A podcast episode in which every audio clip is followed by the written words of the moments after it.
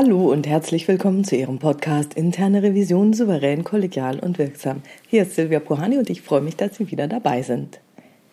Heute habe ich ein bisschen schwieriges Thema in dem Podcast. Es geht um das bei den mindestens 87 Morden des Pflegers Nils Högel möglicherweise vorhandene Organisationsversagen in Krankenhäusern. Vorab ist zu sagen, ich habe keine Insider-Informationen. Ich weiß auch wirklich nicht, ob die betroffenen Einrichtungen über eine interne Revision verfügen oder nicht. Demzufolge ist mir nicht bekannt, ob die interne Revision beim Aufdecken der Morde involviert war oder nicht. Meine Hoffnung ist, dass sie gab und sie ihren Teil dazu beigetragen hat, die Morde aufzudecken, denn es gab einige Hinweise auf die Taten des Pflegers. Zu meinen Quellen. Ich stütze mich für diesen Podcast auf zwei Artikel der SZ vom 18. Februar 2022. Warum hat ihn niemand gestoppt von Peter Burkhardt und die Meinung von Annette Rammelsberger mit dem Titel Ein Skandal in jeder Hinsicht. Hier erstmal einige Sachverhalte und Fragen aus den Artikeln. Der Pfleger verabreichte Patienten Mittel, obwohl sie nicht indiziert und für die Patienten auch tödlich waren. Er provozierte Kreislaufversagen, weil er sich beim Reanimieren profilieren wollte, was oft misslang. Vor dem Landgericht Oldenburg sitzen nun sieben Ärzte, Pfleger und ein ehemaliger Geschäftsführer aus den Krankenhäusern Oldenburg und Delmenhorst. Das Gericht will klären, ob und in welcher Weise Högels Kollegen und Vorgesetzte in den beiden Krankenhäusern mitschuldig waren. Wie konnte ein Krankenpfleger jahrelang auf Intensivstationen morden? An Betten, in denen Patienten medizinisch versorgt und überwacht werden sollten. Wo waren jene, die das hätten verhindern können? Weshalb hat ihn niemand gestoppt? Die Staatsanwaltschaft wirft ihnen Beihilfe zum Totschlag oder versuchten Totschlag vor. Sie hätten die Taten billigend in Kauf genommen. Sie hätten die Tötungen verhindern können. In anderen Worten Totschlag durch Unterlassen. Sie müssen sich nun dafür verantworten, dass sie den Mörder nicht aufhielten, selbst dann nicht, als er schon überführt war. Es geht also um die, die es nicht gesehen oder weggesehen haben oder es nicht wahrhaben wollten, weil vielleicht nicht sein kann, was nicht sein darf. Konnte man es also wirklich nicht merken? Nun ja, es gab einige Hinweise. Der Täter soll unter den Kollegen den Spitznamen Sensenmann gehabt haben. Der Verbrauch eines Herzmedikaments war um 700 Prozent gestiegen und die Todesrate auf der Station stieg an. Der Pflegedienstleiter eines der Krankenhäuser habe sogar eine Strichliste geführt. Danach war Högel in diesem Zeitraum bei 18 Todesfällen im Dienst. Der Pflegedienstleiter hat sich dann der Leitung anvertraut, und die Leitung habe dem Pflegedienstleiter jedoch mitgeteilt, dass die Beweislage auf keinen Fall ausreiche, um die Staatsanwaltschaft zu informieren. Eine Gefährdung der Abteilung, ja des gesamten Krankenhauses sei nicht zu akzeptieren aufgrund von Verdachtsmomenten und vielen Zufällen. Stattdessen wurde Högel 2001 versetzt und wechselte 2002 mit einem wunderbaren Oldenburger Zeugnis nach Delmenhorst. Er fiel den Kollegen auch dort zwar auf, aber bis zum Sommer 2005 geschah nichts. Immerhin wurde er dann am 27. Juni 2005 auf frischer Tat ertappt. Im Juni 2005 haben nämlich eine Krankenschwester und ein Pfleger im Krankenhaus Delmenhorst den Kollegen auf frischer Tat ertappt, als er versuchte, einen Patienten zu töten. Äh, wie konnte denn dieser Mann selbst dann noch ein letztes Mal töten, nachdem er ja schon 2005 aufgeflogen war? Die angemessene Reaktion wäre jetzt gewesen, Vorgesetzte informieren, Polizei alarmieren, überprüfen, welche Todesfälle in die Dienstzeiten des Kollegen fallen. Was aber geschehen ist, der Vorgesetzte wurde informiert, danach passierte nichts. Kein Anruf bei der Polizei, keine Warnung an die Kollegen, der Täter wurde nicht mal freigestellt, er durfte noch zwei Schichten vor seinem Urlaub arbeiten. In diesen tötete er noch einmal eine Patientin. Erst danach informierten die Verantwortlichen die Polizei. Was bisher bekannt ist, die Kliniken und Stationen hätten nach Aussage der Staatsanwaltschaft Sorgen um ihre Reputation gehabt und Angst vor dem Vorwurf des Mobbings. Die Angeklagten weisen die Vorwürfe zurück. Die Anschuldigungen seien ungeheuerlich und nichts als vager Verdacht. Nie hätten Ärzte oder Pfleger, die der Gesundheit verpflichtet sind, einem Mörder beigestanden. Das aktuelle Gerichtsverfahren möchte die Frage klären, wo Nichtstun in Vorsatz umschlägt. Denn es ist ein schmaler Grad zwischen weggucken und nicht so genau hingucken. Weshalb also dieser Podcast? Ich erhebe nun nicht den Anspruch, die Frage zu lösen, möchte aber darauf hinweisen, dass diese Form des Organisationsversagens ein Thema ist, um das sich die interne Revision zu kümmern hat. Denn wir verstehen unsere Aufgabe darin, Mehrwerte zu schaffen und Erkenntnisgewinne zu steigern. Zumindest sagt dies das IIA in seiner Definition der internen Revision und seinen zehn Grundprinzipien und das ist ja allgemein akzeptiert. Und dieses Thema des Organisationsversagens ist keine Seltenheit. Dieses kollektive Wegschauen oder nicht so genau hinschauen kommt in vielen Organisationen vor. Vielleicht erkennen die Mitglieder einer Organisation auch gar nicht, dass sie die Welt gefiltert wahrnehmen. Zum Beispiel, weil nicht sein kann, was nicht sein darf. Das allerdings zeichnet keine hervorragende Organisation aus. In seinem Buch Good to Great stellt Jim Collins verschiedene Faktoren herausragender Organisationen vor. Eine davon ist Confront the Brutal Facts.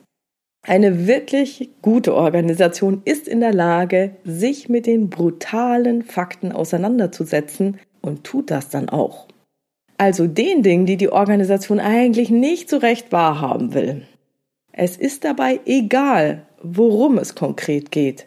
Brutale Fakten können all die unangenehmen Dinge sein, die der Organisation das Leben zusätzlich erschweren könnten.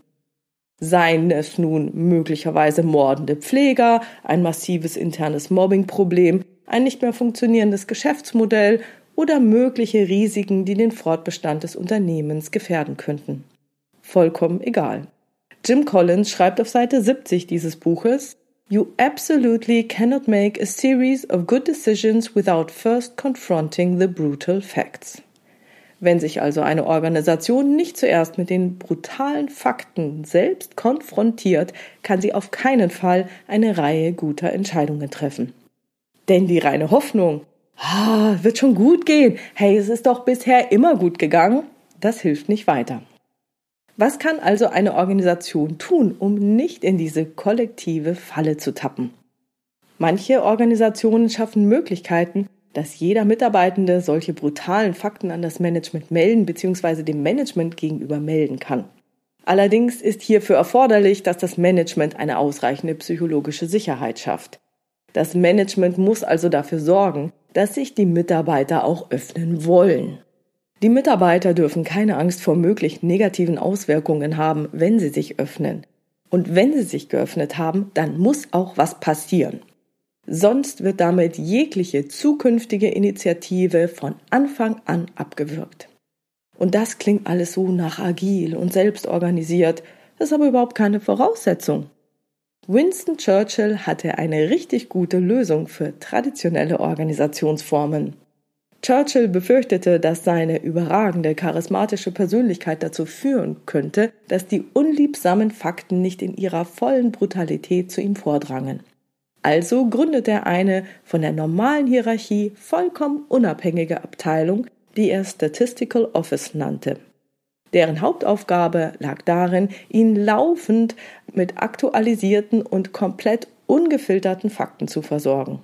Er wollte damit erreichen, dass die brutalsten Fakten tatsächlich zu ihm durchdrangen. Was kann denn eine interne Revision tun, um die Organisation darin zu unterstützen, nicht in diese kollektive Falle des nicht so genau Hinsehens zu tappen. Zunächst einmal sollte die interne Revision selbst auf der Hut sein, nicht in diese kollektive, nicht so genau Hinsehen-Falle zu tappen. Also Augen und Ohren offen halten, ob nicht doch Risiken, welcher Art auch immer diese geartet sein können, vorliegen. Und dann kann eine interne Revision diese Risiken in ihrer Tätigkeit aufgreifen. Ich nenne das dann das Thema in der Organisation in die Kommunikation hineinbringen. Es geht also darum, es erstmal anzusprechen. Mit jemandem, der dafür zuständig ist, darüber ganz locker und offen zu sprechen. Stellt sich heraus, dass etwas dran ist oder ziemlich sicher dran sein könnte, kann sie das Management darüber informieren und Entscheidungen gegebenenfalls auch für externe Unterstützung für eine interne oder externe Analyse einfordern. Ich meine, wir haben die Möglichkeit, wir können Berichte schreiben. Wir haben die Möglichkeit, etwas aus dem Off einfach so nach oben transportieren zu können. Und selbstverständlich kann es dann immer noch passieren, dass entschieden wird, das Risiko im Einzelfall zu tragen. Ja, kein Problem, dann ist das so, aber wir haben das Thema reingebracht. Doch das ist nicht alles. Also eine interne Revision sollte sich natürlich auch mit der Organisation an sich beschäftigen. Arbeit am System. Wie gut ist die Organisation aufgestellt, um Risiken von Beginn an zum Beispiel durch organisatorische Vorkehrungen zu verhindern oder diese zumindest frühzeitig zu identifizieren? Wie gut ist die eigene Organisation aufgestellt, um die identifizierten Risiken ungeschönt zu transportieren? Wie gut ist die Organisation aufgestellt, um das Argument des Organisationsverschuldens zu entkräften? Und wo fällt der internen Revision auf, dass keine ausreichende psychologische Sicherheit für die Mitarbeitenden vorliegt, dass das Management auf Hinweise nicht reagiert? Oder schlimmer noch, dass der Überbringer der Botschaft dafür abgestraft wird? Wo fällt der internen Revision auf, dass die Organisation Muster entwickelt hat, die zu Organisationsversagen führen könnten? Ich weiß, dass das wirklich kein leichtes Thema ist, und ich glaube, jeder von uns ist froh, wenn seine Organisation bestmöglich aufgestellt ist und so etwas nicht transportiert werden muss. Denn es geht mit der DNA bzw. der Unternehmenskultur einher. Und letztere lässt sich nicht direkt, sondern nur indirekt beeinflussen und das ist wirklich keine leichte Aufgabe. Doch wenn wir unsere Arbeit in der internen Revision ernst nehmen, sollten wir daran arbeiten, unserem Unternehmen zu echten Erkenntnisgewinnen und damit auch zu wirklichen Mehrwerten zu verhelfen.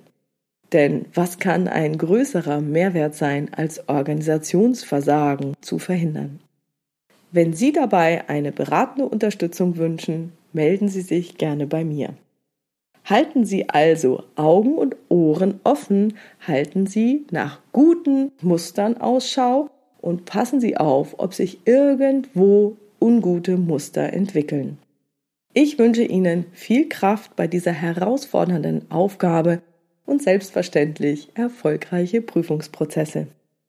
Das war's schon wieder für heute und ich freue mich über Ihre Ideen, Gedanken und Kommentare auf meiner Webpage oder in der Xing oder LinkedIn Gruppe Interne Revision souverän, kollegial und wirksam unter dem Post zu diesem Podcast. Vielen Dank. Wenn Sie Fragen, Themen, Interviewpartner haben, die Sie in diesem Podcast gerne hören würden, schreiben Sie mir per Mail an info@puhani.com oder nutzen eines der Kontaktformulare auf meiner Webpage www.puhani.com. Wie Sie wissen, habe ich dort nicht nur eine offene, sondern auch eine anonyme Variante für Sie vorbereitet. Und wenn Ihnen der Podcast gefällt, teilen Sie ihn in Ihrer Community, geben Sie ihm gute Bewertungen, erzählen Sie anderen davon und geben Sie mir eine Rückmeldung, was er Ihnen bringt. Bleiben Sie dran und hören Sie gerne wieder rein in Ihren Podcast Interne Revision souverän, kollegial und wirksam. Mein Name ist Silvia Puhani und ich wünsche Ihnen erfolgreiche Prüfungsprozesse.